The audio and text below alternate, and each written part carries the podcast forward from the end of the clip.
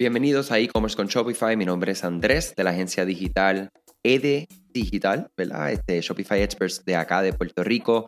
Y hoy estamos en el episodio número 2 de este nuestro nuevo formato de podcast donde estamos compartiendo información directa, eh, básicamente en menos de 10 minutos. Es nuestra meta, nuestro objetivo es ser breve, eh, pero poder darle la mayor cantidad de información eh, en este tiempo.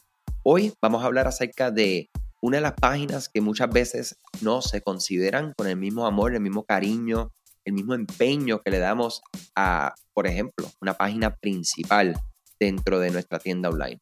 Al diseñar la tienda online, como les digo, prestamos muchísima atención a esa página de inicio.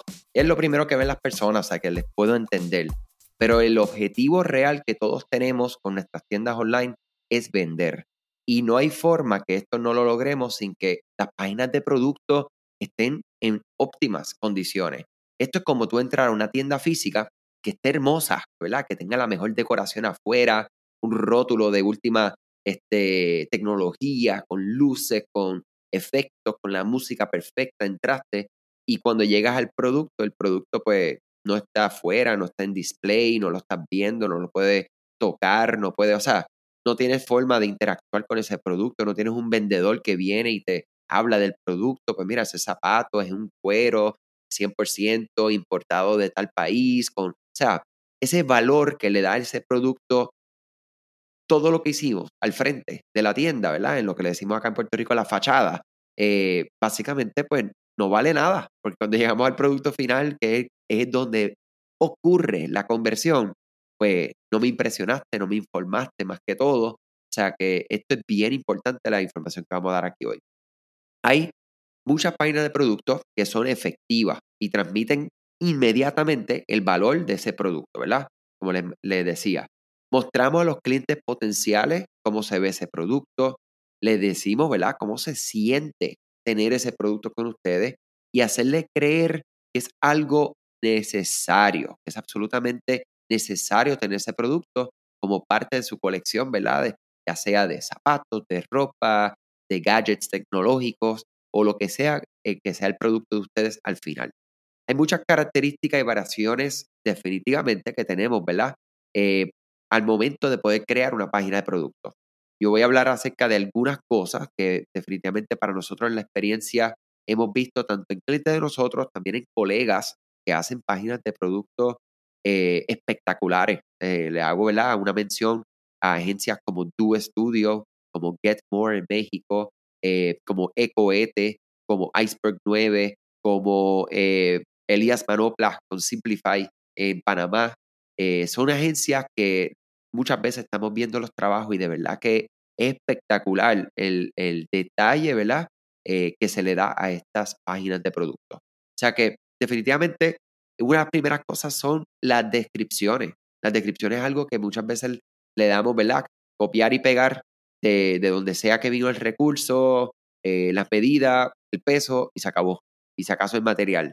Vamos a dar unas descripciones que puedan enamorar a la persona. Siempre digo que todos los turnos al bate que nosotros tenemos como vendedores, o sea, cuando estamos en las tiendas físicas, ese vendedor lo que hace es que le provee ese, ese contexto de, de lo que es el producto y le provee esa oportunidad para que conozca más del producto, eh, se pueda imaginar cómo ese producto le pueda entonces trabajar a ello en específico. O sea que definitivamente vamos a, ver cómo nosotros podemos eh, transmitir esto mismo de manera escrita con las descripciones de producto.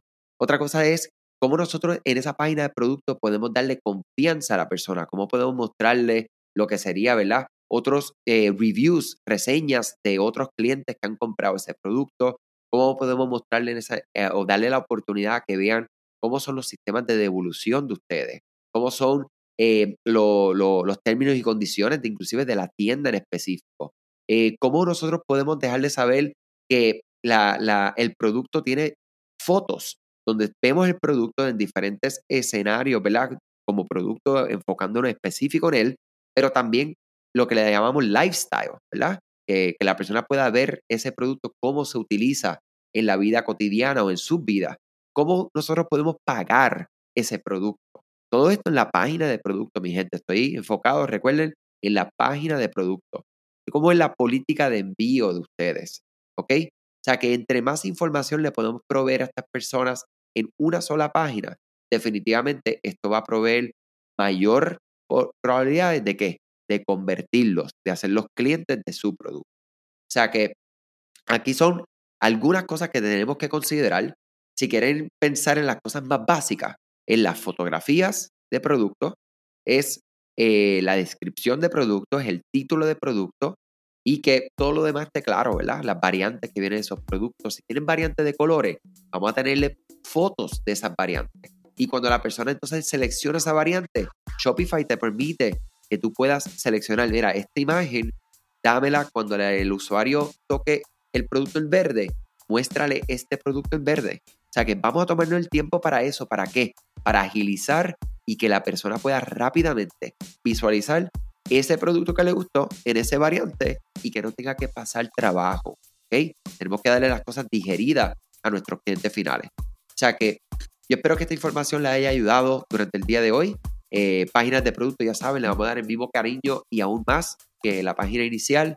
Y les deseo mucho éxito en su negocio y salud sobre todas las cosas. Hasta mañana.